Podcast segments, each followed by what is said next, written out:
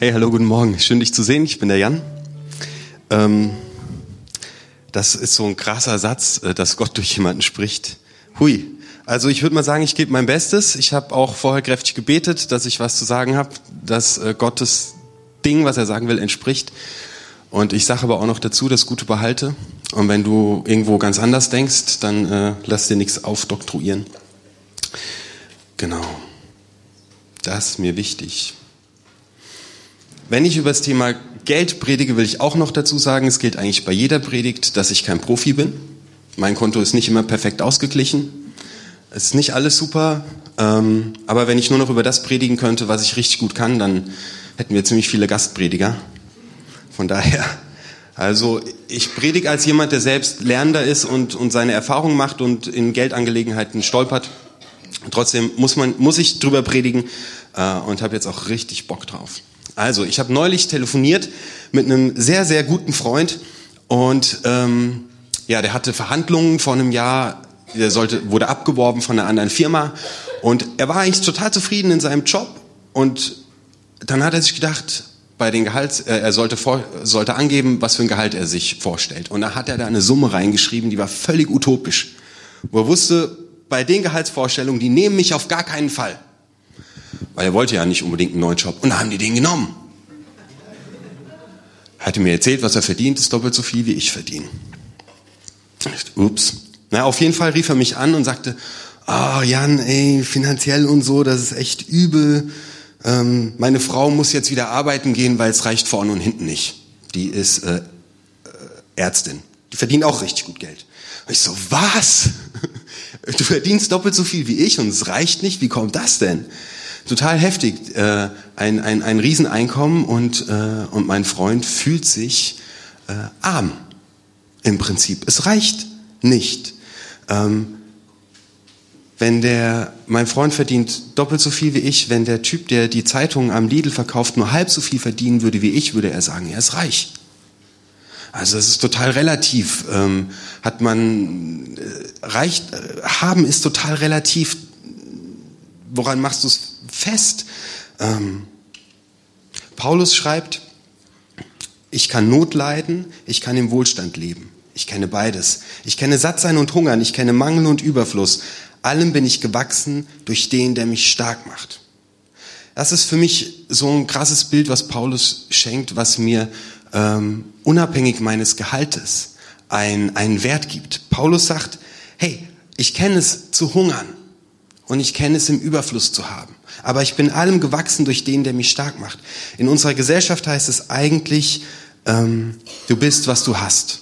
Wir knüpfen den Wert von Menschen an das, was sie haben, an ihr Gehaltskonto, an ihr fettes Auto. Daran messen wir, was ein Mensch wert ist. Das Evangelium lautet aber ganz anders. Ich bin allem gewachsen, das heißt, ich kann mit beidem angemessen umgehen. Mir geht's nicht scheiße, wenn das Konto leer ist und ich werde nicht zum Angeber, wenn es total voll ist, sondern ich, ich, ich bin gefestigt einfach in Gott in meiner Identität. Und deswegen kann ich damit umgehen. Also in unserer Gesellschaft knüpft sich der Wert des Menschen an das, was er hat.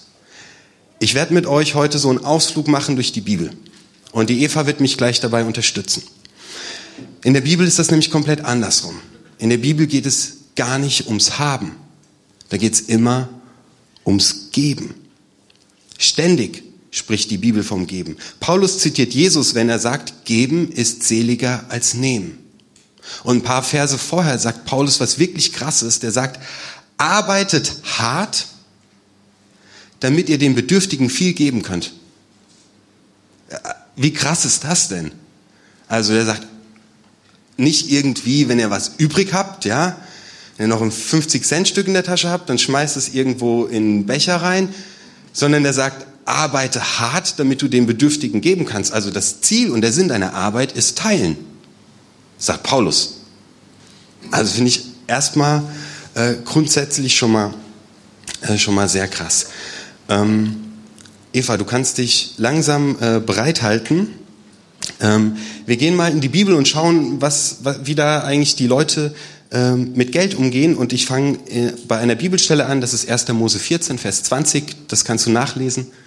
Ähm,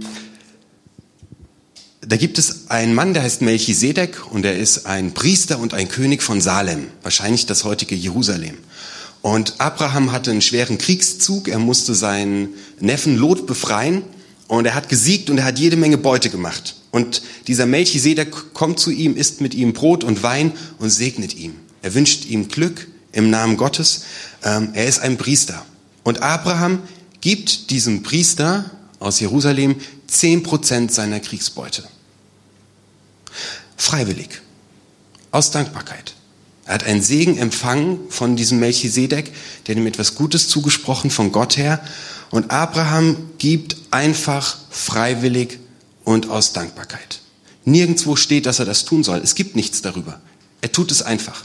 Das ist die erste Stelle in der Bibel, wo es darum geht, dass einfach jemand aus Dankbarkeit und freiwillig etwas gibt.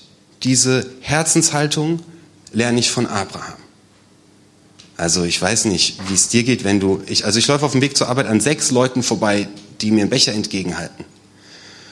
Und meistens so, und der Pfennig kommt fast nicht aus der Tasche, weil ich denke mir dann, du musst auch vier Kinder ernähren und so.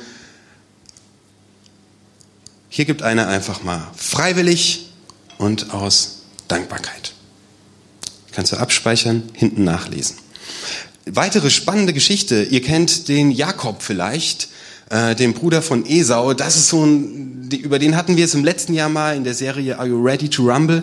Das ist so einer, der, das ist so ein Händler, der feilscht um jeden Cent, äh, der versucht einen Deal mit Gott zu machen äh, und an dieser Stelle versucht er auch wieder einen Deal mit Gott zu machen. Und zwar steht in 1. Mose 28, Vers 22, früh am Morgen stand Jakob auf.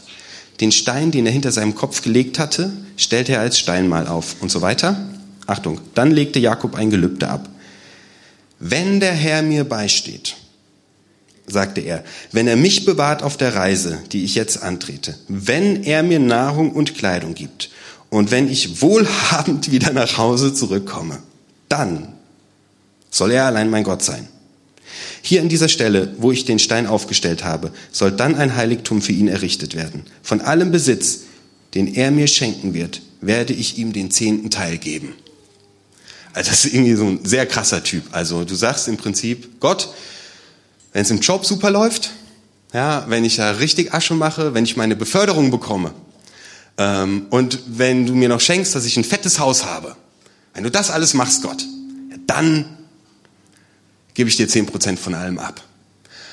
Ich möchte, dass ihr das nicht vom Jakob lernt.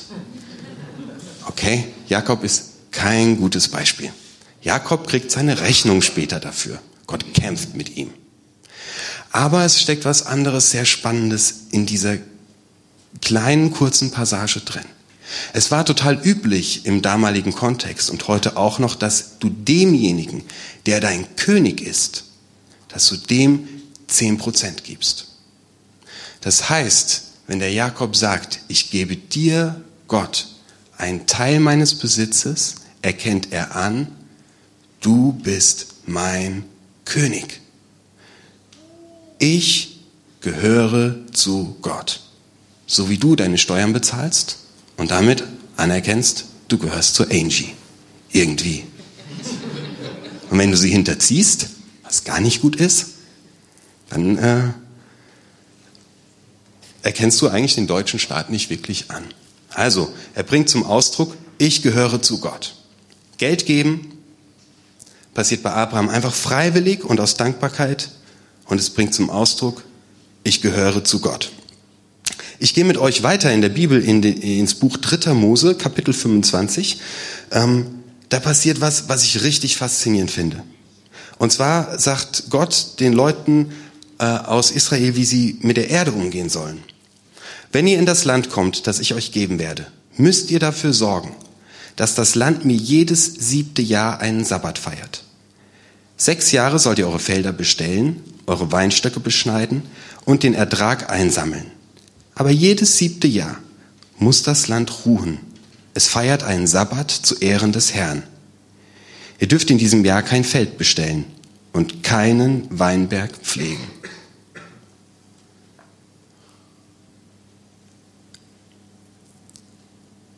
Das Sabbatjahr heißt, jedes siebte Jahr leben die Menschen von der Hand in den Mund. Die Felder werden nicht beackert, es wird nicht gesät, es wird nicht geerntet. Die Erde darf einfach mal ausruhen. Alles, was stehen bleibt, ist für Gott. Die Menschen nehmen das, was sie jeden Tag haben und ein paar Verse weiter verspricht Gott, ihr werdet genug haben. Gott hat, denke ich, mit, mit, mit solchen Regeln Gutes im Sinn. Es würde unseren Feldern so gut tun. Höchstwahrscheinlich. Ich glaube, das gibt es sogar Ruhezeiten für die Felder, wo sie nicht angebaut werden dürfen, wo der Boden sich regenerieren kann. Gott hat vor, dass dein Leben und unsere Schöpfung einfach nachhaltig äh, wachsen und gedeihen kann. Das heißt, es wird nicht ausgebeutet. Und wir beuten aus, weil wir eine Überproduktion haben und sich für ärmere Länder gar nicht mehr lohnt, Ackerbau zu betreiben, weil der Weizen aus der EU günstiger ist. Gott tut Gutes, wenn wir nicht nur an uns raffen, sondern wenn wir einfach mal geben. Total spannend, auch in dem Kontext, ist ein Nebengleis, aber ich will euch das erzählen, um, um zu zeigen, wie genial Gott ist. Alle sieben Jahre sollen die Felder ruhen und alle 50 Jahre muss für euch als ein Jahr gelten, das mir gehört. Es ist das Erlassjahr, in dem eine allgemeine Wiederherstellung erfolgt. Jeder Israelit, der seinen erblichen Landbesitz verpfändet hat, bekommt ihn wieder zurück. Und wer sich einem anderen Israeliten als Sklaven verkauft hat, darf zu seiner Sippe zurückkehren. Also das sind erste äh, Sozialgesetze, die das verändern, was damals gelebt wurde. Sklaven werden einfach wieder freigelassen. Gott hat Gutes im Sinn. Der, der, der denkt sich da richtig sinnvolle Sachen aus. So. Letzte Stelle aus dem Alten Testament, 3. Mose 27. Und zwar geht es hier auch wieder um diese 10 Prozent. Der zehnte Teil von jeder Ernte an Getreide und Früchten gehört als heilige Abgabe dem Herrn. Wenn jemand etwas davon loskaufen will, muss er zum Gegenwert in Geld noch ein Fünftel zuzahlen. Auch von den Rindern, Schafen und Ziegen gehört jedes Stück dem Herrn. Zehn Prozent ihrer Einnahmen haben die Israeliten den Priestern gegeben. Das bedeutet dem Herrn geben. Zehn Prozent damit wurden ähm, wurde, wurde der Stamm Levi versorgt, der selbst kein, Lamm hatte, äh, kein Land hatte und ähm, den Kultbetrieb im Prinzip aufrechterhalten hat. Das waren die Priester, die haben zehn Prozent bekommen.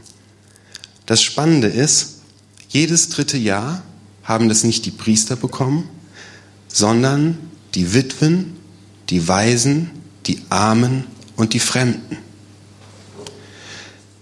Und dafür sollten Vorratshäuser angelegt werden. Das heißt,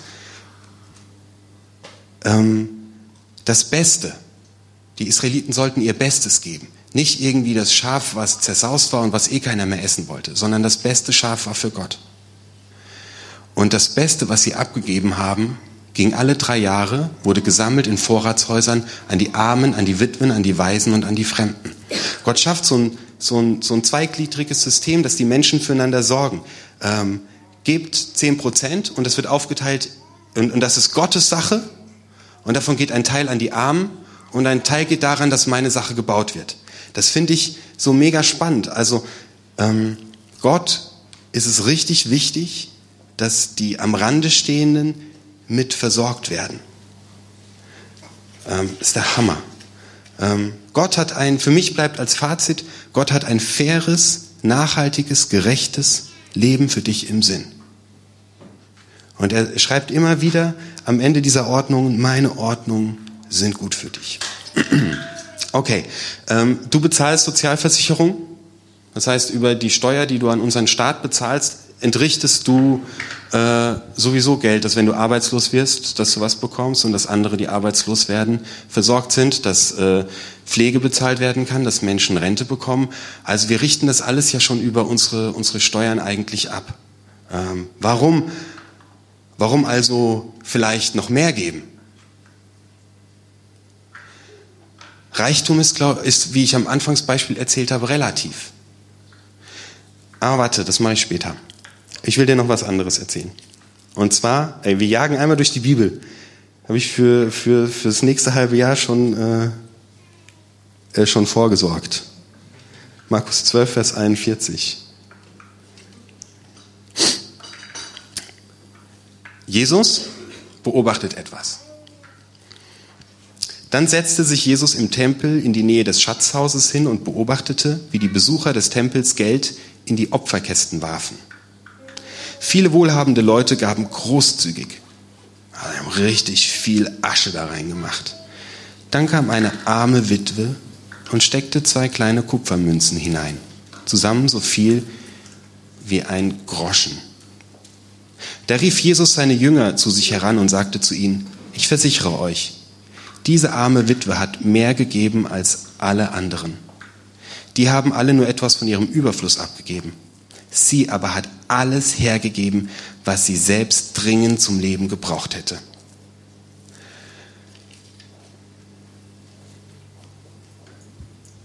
Eine andere Geschichte steht in Lukas 19.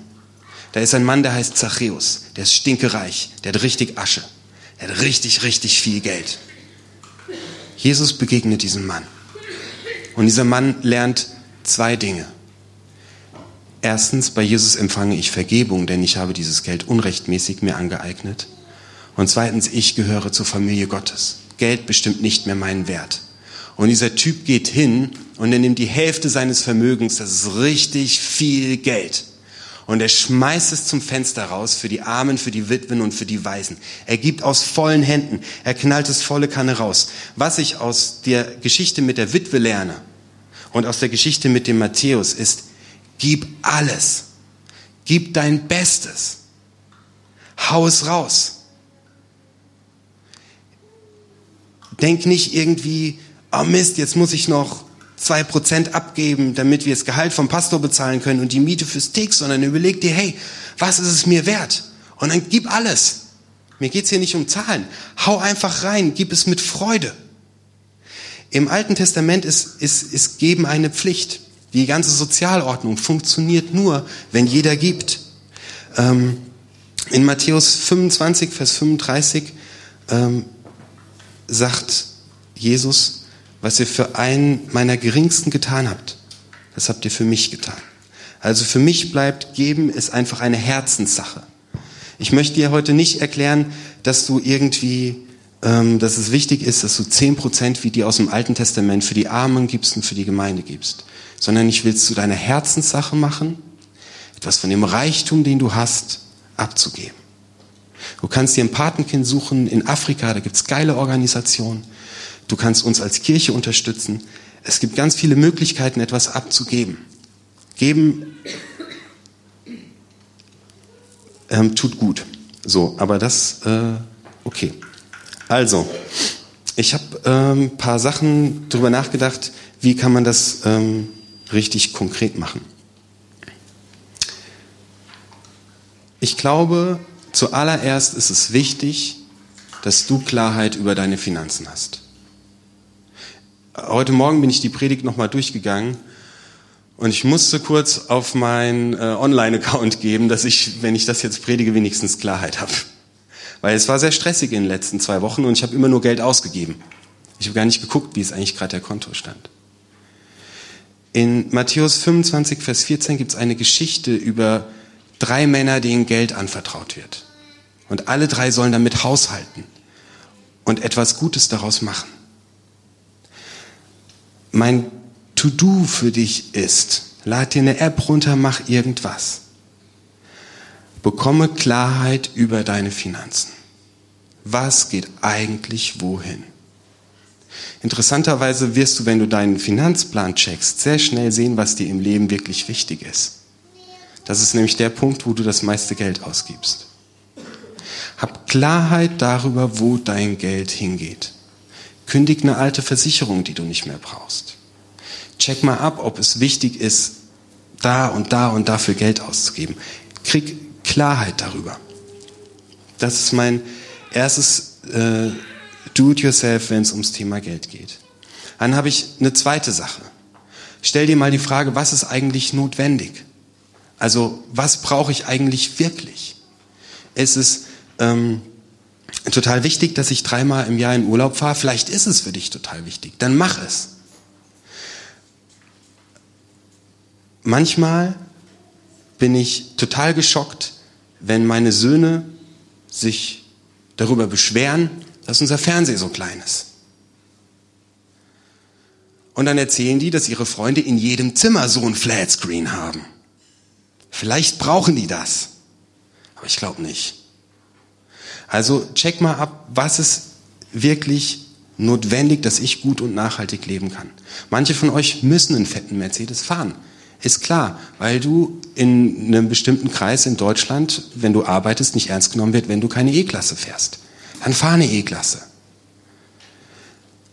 Aber check mal ab, was ist wirklich notwendig, dass ich gut und nachhaltig leben kann. Also krieg Klarheit über deine Finanzen, was geht wohin, sei ein guter Verwalter. Und zweitens, was ist wirklich notwendig, dass ich gut und nachhaltig leben kann. Und drittes habe ich, ähm, was ist deine Vision? Was willst du mit deinem Geld machen? Wo soll dein Geld hingehen? Was willst du aufbauen? Willst du dir ein Haus bauen? Oder willst du einen fetten Urlaub machen? Oder willst du ein, ein soziales Engagement unterstützen? Wo soll dein Geld hingehen? Was ist deine Vision? Ähm, was willst du gespart haben?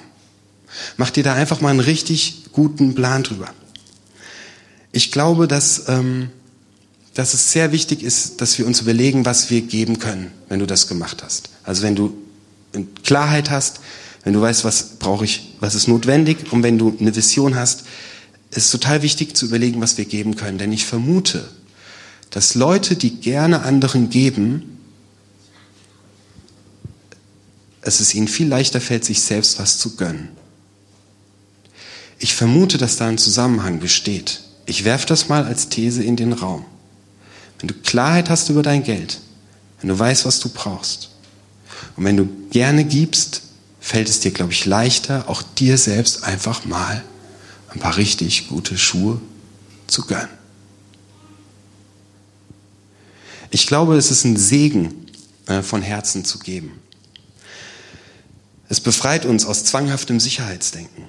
Wer anderen Gutes tut, dem fällt es leichter, sich selbst was Gutes zu tun. Es gibt Studien, die sagen, geben macht zufrieden. Ähm, es befreit dich aus der Verknüpfung von Identität und Haben. Wette ich drauf. Als wenn du freizügig gibst, dass sich bei dieser, dieser Kreislauf, ich habe ein dickes Gehalt, ich bin, mehr auflöst. Und du wirst eines Tages auch ein Nehmer sein. Es kommt der Tag, an dem bist du darauf angewiesen, dass andere dir geben. Okay.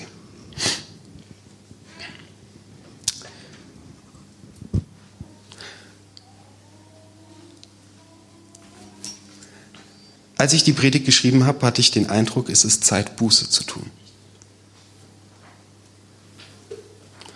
Das ist mit Doppel-S geschrieben hier. Grundschullehrer lachen, aber eine Grundschullehrerin hängt es auf. Nein. Darf man das so schreiben, Eva? Nein, gar nicht. Ne? Aber umso besser könnt ihr euch das merken. Ich merke, ich bin geizig. Oft. Ich habe Angst, dass es für mich selbst nicht reicht. Ich bin geizig. Ich lebe in einem Land, dessen Wirtschaftspolitik oft invasiv ist. Mein Reichtum begründet sich, auch wenn ich jetzt sagen würde, ich habe es nicht gemacht, zum großen Teil auf dem Armut in anderen Ländern. Ich trage Kleidung, die haben Kinder genäht. Und ich kann machen, was ich will, ich kann aus dem System nicht einfach rausspringen. Ich kann anfangen, artgerechtes Fleisch zu essen, beim Klamottenkaufen aufzupassen, aber Kollektiv stecke ich mit drin, dass ich ein Nehmer bin und nicht ein Geber. Und ich hatte den Eindruck, es ist einfach mal Zeit, Buße zu tun. Wenn wir einen Gott haben, der sagt, geben ist seliger als nehmen, der ein Sozialsystem erschafft, in dem die Leute ihr Bestes für die Armen geben. Wenn Paulus sagt, arbeite hart, damit du den Armen geben kannst, dann kriege ich das Gefühl, es ist Zeit, dass ich vor Gott trete und sage, es tut mir leid. Verzeih mir.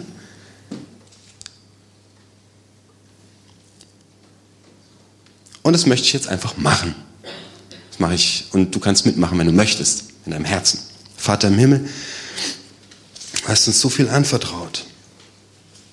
Wir haben genug Geld auf dem Konto. Die meisten von uns haben Autos, vielleicht sogar zwei.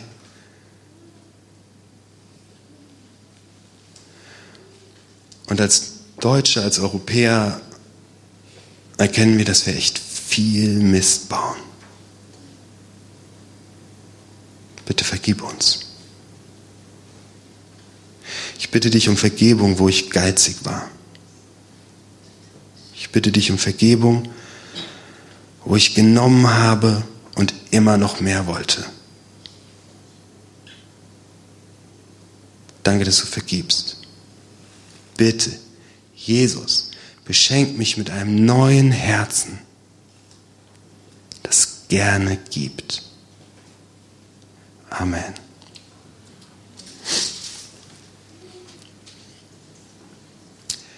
Ich würde nicht hier stehen. Achtung, wir testen das mal kurz, wie das wäre. Es würde in etwa so aussehen, wenn nicht die Inlandsmission des Bundesfreier Evangelischer Gemeinden monatlich einige tausend Euro nach Mönchengladbach überweisen würde. Es würde so aussehen, wenn nicht 13 Patengemeinden von unterwegs monatlich 750 Euro nach Mönchengladbach spenden. Es würde so aussehen, wenn nicht die vielen Leute, die heute hier sitzen, bereits 50 Prozent unseres sechsstelligen Jahresetats spenden würden. Es würde keinen Alpha-Kurs geben. Der Ruben hätte heute nicht gesungen. Keine Sofagruppe. Kein Gottesdienst. Keine Ahnung, wer auf dem Viertelfest Musik macht. Aber es wäre bestimmt schrecklich. Würde es alles nicht geben. Ähm, für uns als Gemeinde ist es total wichtig, was ihr gebt. Und die Vision ist, dass wir die Menschen mit dem Evangelium erreichen. Die Vision ist, dass das Leben von Menschen sich nachhaltig verändert. Dass sie erfahren, dass sie geliebt sind, dass ihre Beziehungen heile werden, dass sie mit ihrem Geld klarkommen. Die Vision ist, dass Menschen in Berührung kommen mit dem Evangelium. Wir haben einen einmaligen Schatz, unser erster Wert, egal woher du kommst, welchen Lifestyle du pflegst. Du bist herzlich willkommen. Ich liebe diese Arbeit, die wir machen. Sie ist der Hammer. Es ist großartig. Einige von euch kommen aus Gemeinden, die, aus Kirchengemeinden, die es nicht mehr gibt, die gescheitert sind. Meine Vision ist, dass unterwegs in zehn Jahren erst so richtig äh, losgeht, weil wir zehnmal so viele Leute sind. Wir haben einen Auftrag. Wir haben was, das wir tun wollen. Wir wollen uns mittelfristig sozial engagieren. Wir wollen diese Stadt verändern. Uns gibt es gerade mal sechs Jahre. Aber es soll uns noch lange geben. Und wir wollen lange etwas tun. Und naja, können das jetzt, ich, jetzt kommt ein bisschen so, ist geil, also, haha. Ich mache es einfach, wie es ist, okay? Uns fehlen dieses Jahr 18.000 Euro strukturelles Wachstum. Das ist überhaupt nicht viel Geld. Das ist total normal. Und es funktioniert einfach so, dass wir äh, immer weniger Spenden von außerhalb bekommen, weil ähm, wir ja selbstständig werden wollen, weil wir selbst irgendwann neue Gemeinden gründen wollen, weil wir selbst an, wir unterstützen zum Beispiel die Gründung in Neuss jetzt schon, obwohl wir selbst unterstützt werden. Ähm, 18.000 Euro bei einem sechsstelligen Jahresetat ist das nicht viel. Ich habe das mal konservativ runtergerechnet und habe festgestellt, also ich rechne mal mit weniger, als wir Mitglieder sind, also 40 Leute. Wenn jeder von denen im Monat 40 Euro gibt, erstmalig oder zusätzlich, dann sind 18.000 Euro voll. Das ist ein Witz. Das ist gar nichts. Das geht. Das kann man machen. Ähm, ich möchte dir heute mitgeben, wenn es dir, wenn dir unterwegs am Herzen liegt, ähm, dann denk mal drüber nach, was du bereit bist zu investieren. Ähm, wenn einer 40 Euro gibt oder 40 Euro mehr gibt oder nur 10 Euro, dann halten wir einfach den Ist-Zustand. Das heißt, was ich jetzt sagen möchte, ist nicht, gebt alle in Zukunft 40 Euro im Monat. Nee, damit halten wir den Ist-Zustand. Du kannst ruhig viel mehr geben. Das wäre sogar noch viel besser. Du kannst 400 Euro geben oder 500. Okay? Mach nicht den Fehler wie ich und gib einfach mal zu viel. Ich habe lange Zeit total sklavisch einfach 10% meines Gehaltes genommen. Und meine Familie hat einfach, ich bin nicht damit klargekommen. Ich bin dann die vier Schritte gegangen. Wo geht mein Geld hin? Was ist notwendig? Was ist meine Vision? Dann habe ich ausgerechnet, Was kann ich von Herzen und richtig gerne einfach geben? So, also, meine Einladung an dich ist, wenn es in Zukunft nicht hier so aussehen soll, dann überleg einfach mal, was dein Ding ist, wo du mitmachen möchtest und was du gerne und von Herzen geben kannst. Aber was ich dir als wichtigstes eigentlich, äh, eigentlich sagen möchte und was ich noch darüber stelle, ist, ich lerne aus der Bibel und aus dem Wort Gottes, dass dein Wert und deine Identität nicht an deinem Reichtum hängt. Und das will ich dir mitgeben. Heute. Wenn du hierher gekommen bist und du bist 800 Euro im Minus.